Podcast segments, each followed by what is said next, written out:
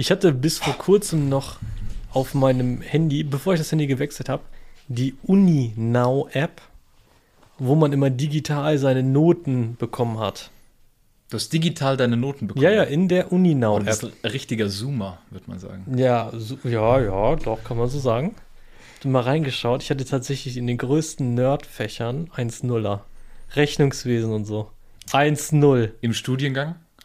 Business Administration ist einfach nur BWL auf Englisch. Ah, du warst sogar im Business Administration. Äh, da, da, dazu eine funny Story. Ähm, wir werden ja heute über Uni, Studium, Fortbildung und so weiter reden. Macht es überhaupt noch Sinn, in die Uni zu gehen und so weiter, wenn es halt viele Wege der Selbstständigkeit online gibt? Kommt drauf an, was man will, sage ich mal so. Ähm, aber um kurz beim BA in BA oder war das ein Bachelor of Science?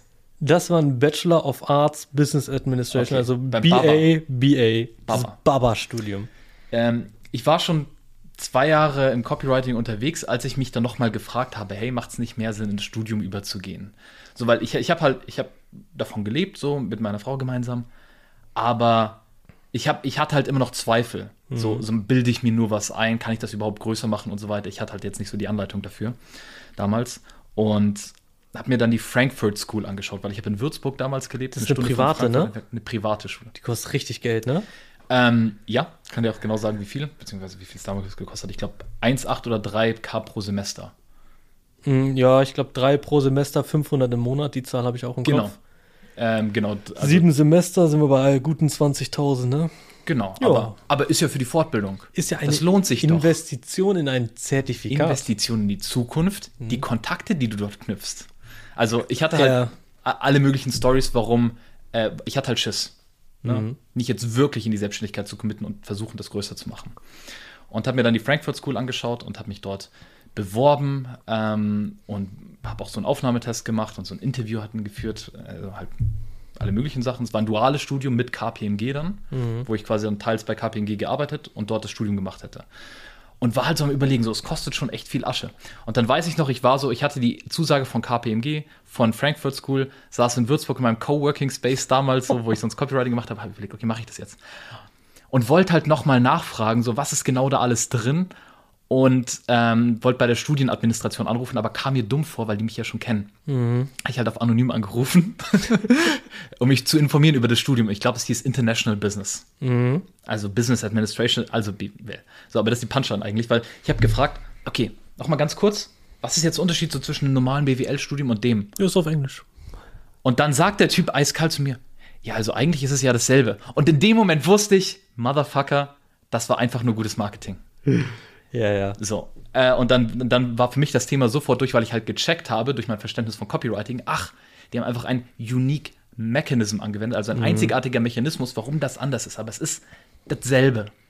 Aber faszinierend, wie sich das reinprägt. Wenn du in dem Moment bist, Selbstständigkeit läuft an, du hast noch so eine leichte Existenzängste, weil es noch frisch ist. Ja. Und der Gedanke, der dann hochkommt, ist nicht, wie mache ich die Selbstständigkeit kugelsicherer, was kann ich da für Dinge machen und so weiter, sondern der Gedanke ist, studieren. Dass das so rein gedrückt wurde in uns, ist schon sehr, sehr krass. Yes. Ich komme auch nicht aus einer Familie, wo jetzt die Selbstständigkeit so selbstverständlich ist. Also mein Vater war Unternehmer, aber halt jetzt äh, weit weg von dem, was Copywriting so im Kern äh, macht.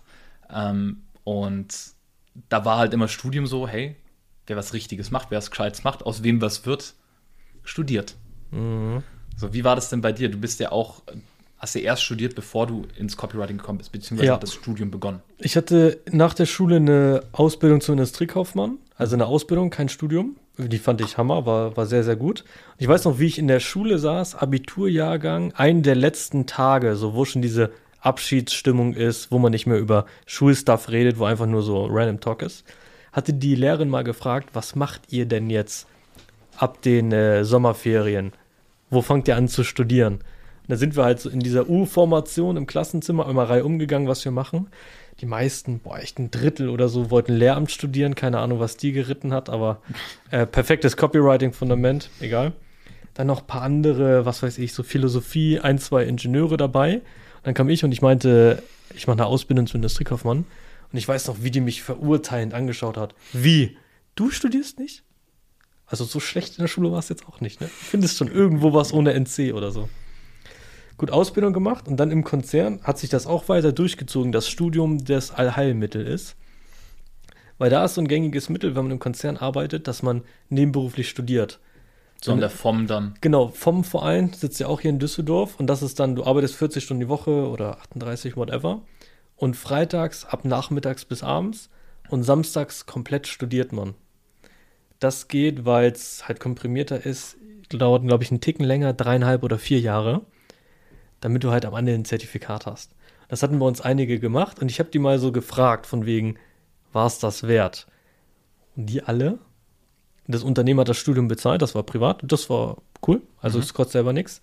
Aber die meinten, ich hatte vier Jahre lang keinen Tag frei, musste mir so viel Wissen reinpressen und ich konnte nichts davon verwenden.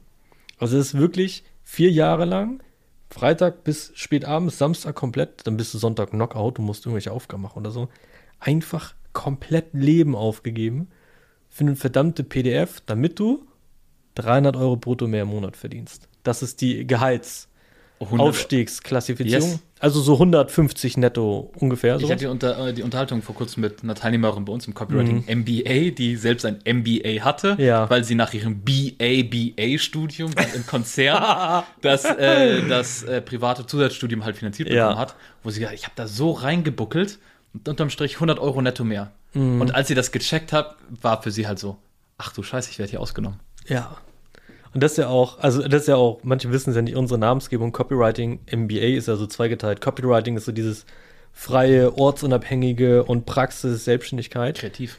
kreative und MBA ist dieses, ich sag mal, strukturierte, wie man es lernt, aber halt praxisnah. Dass man trotzdem didaktisch hochwertige Methoden hat, aber damit halt direkt ins Geld verdienen kommt und nicht vier Jahre sein Leben aufopfert für 150 Euro mehr. Also, also sagen wir es mal so, bevor wir Studium trashen als, also hast du jetzt ein BA? Äh, ich, stimmt, stimmt, so weit war ich noch gar nicht. Auf jeden Fall, ich hatte keinen Bock, das nebenberuflich zu machen am Wochenende, fand ich ätzend. Dann habe ich gekündigt, bin nach Berlin gezogen, äh, aber nicht an der richtigen Uni, sondern so eine Fachhochschule, HWR Berlin? Hochschule für Wirtschaft und Recht. Die haben alle fancy Namen, klingt schon cool.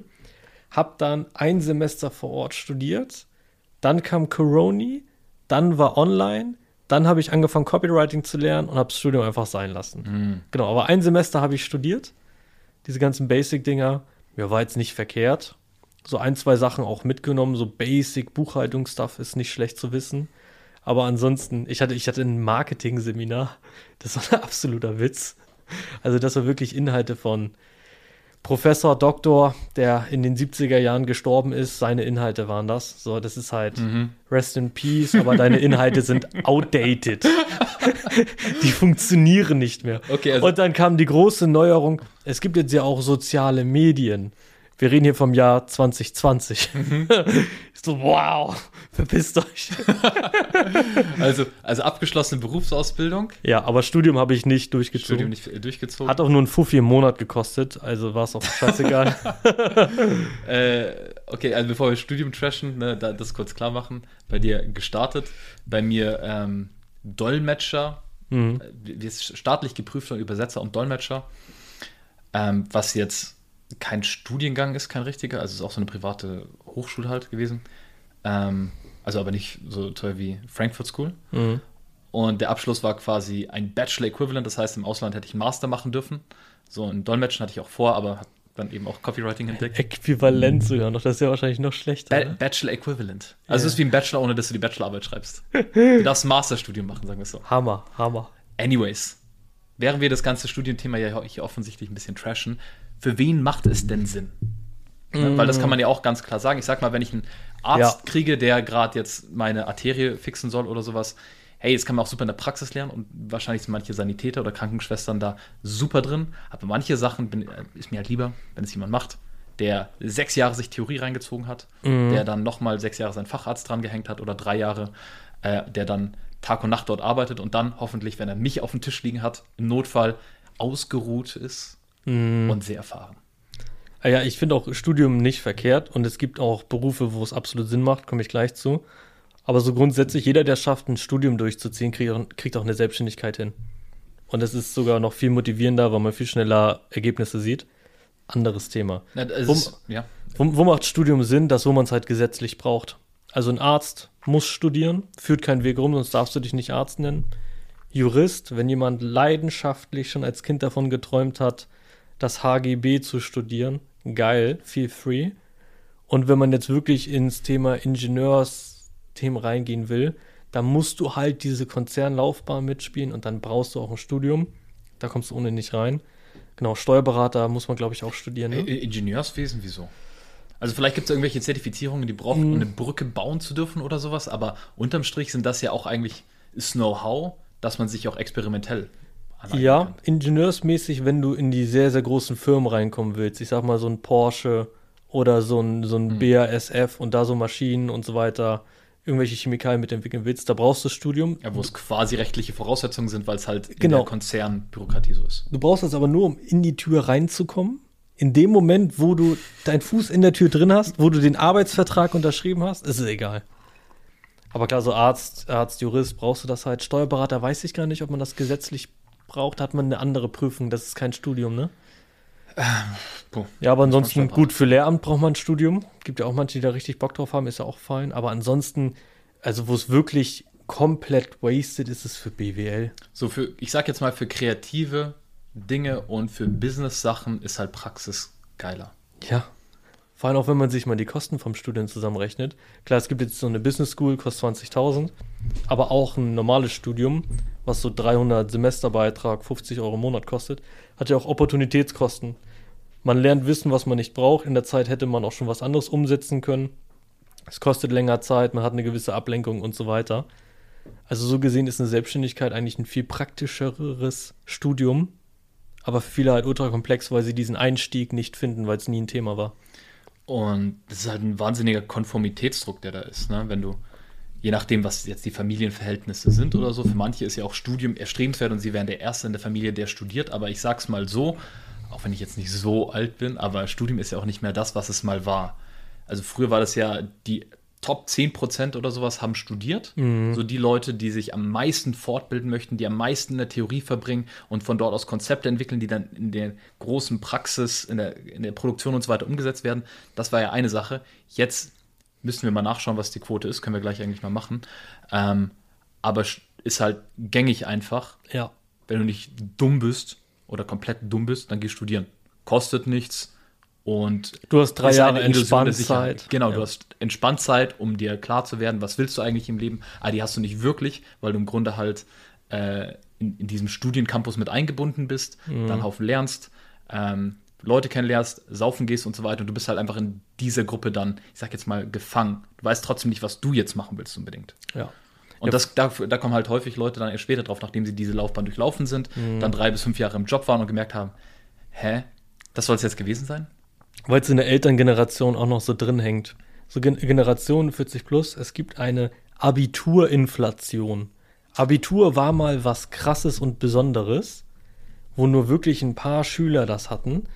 Und heute ist es ja fast so, dass nahezu jeder im Abitur durchgepresst wird, auch wenn du so ein 3,x hast.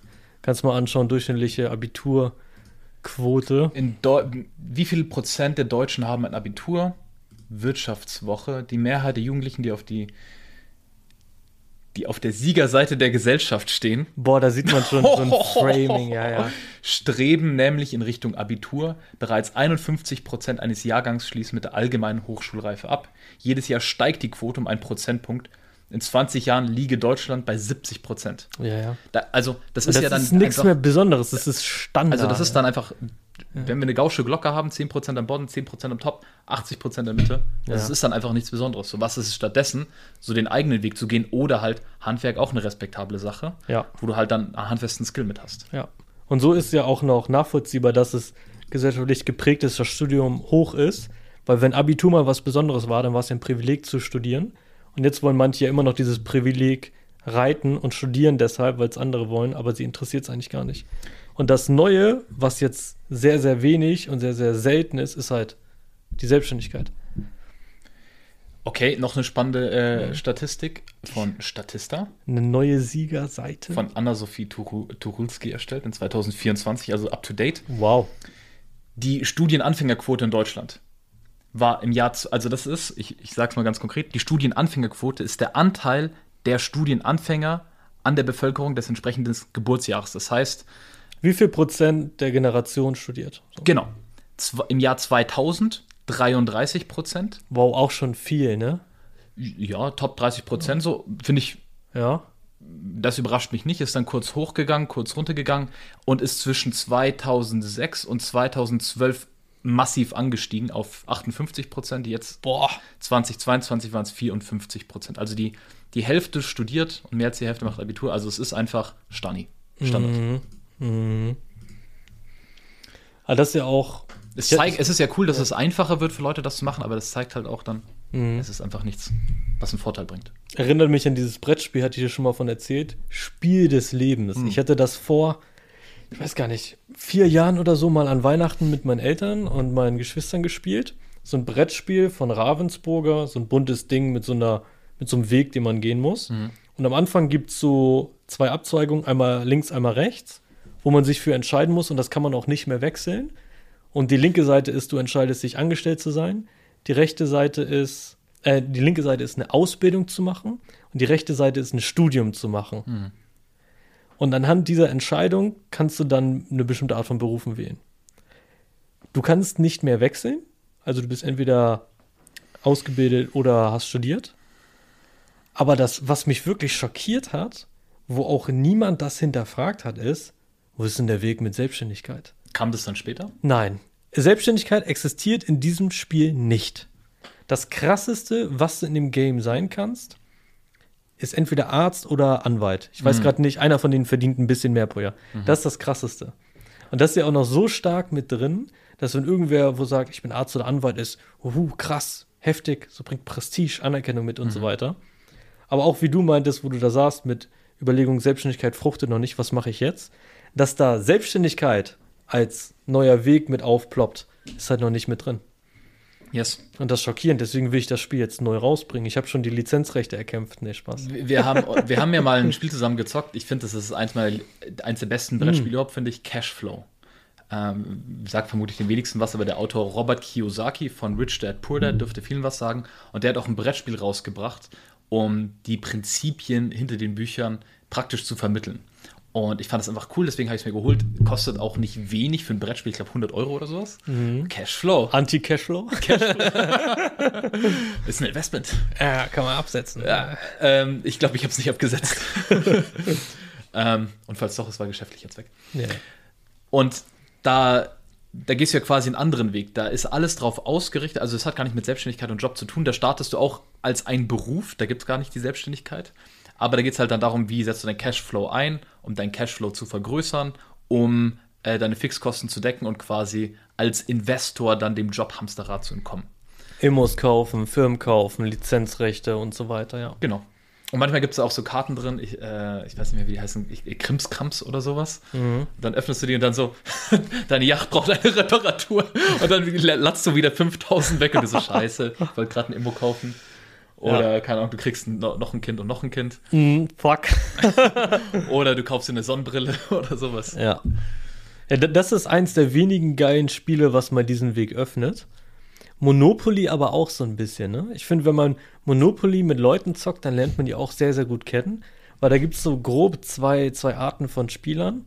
Einmal die, die alles kaufen, solange sie Cash haben, jedes Grundstück immer Häuser raufballern und Deals machen. Und dann gibt es die, die sehr passiv spielen. Die berechnen kaufen, habe ich noch genug Rücklagen und so weiter. Und dann, wenn man diesen Spielern anbietet, hey, ich tausche die zwei Felder gegen das Feld, was eigentlich Win-Win wäre, dann haben die so ein bisschen Angst, übers Ohr gehauen zu werden. Äh, was man bei mir auch haben muss, wenn ich mit einem Monopoly spiele, anderes Thema. Die dann aber sehr passiv spielen. Und Gewinn tun immer die, die so ein bisschen Forscher sind. Bisschen mehr investieren. Weil so bei Monopoly, wenn da dieser, ich habe noch dieses Oldschool-Ding mit diesem ganz alten Schein, wenn da dieser lilane 10.000er Schein liegt, dann bringt der dir ja nichts. Aber wenn du am Anfang schon mal die Grundstücke kaufst, dann sind die später richtig viel wert. Wenn das Grundstück das eine fehlende bei wem anderes ist, nimmst du den siebenfachen Ich glaube, wir Preis. sollten mal so ein, so ein Podcast-Let's Play machen von Monopoly.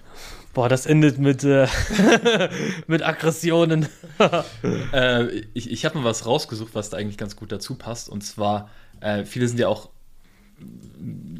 ich finde zu Recht, aber auch nicht überraschenderweise, enttäuscht wenn sie sehen, was das Einstiegsgehalt eigentlich nach dem Studium ist. So, du latzt da drei bis vier Jahre rein, eher vier bis fünf bei den meisten, so die dann noch ein Auslandssemester oder so machen. Oder vielleicht machen sie noch Master und haben dann, wenn es schnell geht, das in fünf Jahren durch oder eher so in sechs bis acht. Du guckst schon bei Immobilien Scout nach geilen Häusern und so weiter. In der Wohnung, ne? Ja. Und dann Einstiegsgehälter. Hier von Statista durchschnittliches Brutto-Einstiegsgehalt für Hochschulabsolventen nach Studienrichtung in Deutschland 2023. 52.000? Fragezeichen. Je nach Studiengang. Ah, okay. Grafik und Design, Einstiegsgehalt 35.000 Wow. brutto Das nach dem Studium. Unter drei brutto im Monat für vier Jahre studiert, chillig. Genau, äh, also mal kurz mit, mit ähm, Nebenkosten, also brutto zu netto, 35.000 aufs Jahr heißt, Drei brutto im Monat, zwei netto. Okay, zwei netto, so damit kommst du jetzt gerade mal über die Runden, da kannst du dir eine Wohnung leisten von unter 1.000 Euro im Monat. Ja. Mit Lebensmittelkosten bleiben da halt die Bio-Avocados aus. So, Standard. Dann nehmen wir mal was, was jetzt angesehener ist. Ähm, nehmen wir Architektur, 60? 38.000. Wow. Ja. Das sind Zahlen von 2023? Ja, ja. Krass. Kommunikation, PR, natürlich sehr lustig jetzt in, in Kontrast zu Copywriting-Selbstständigkeit. Ich will, ja, 40.000. mein Herz blutet. Ja.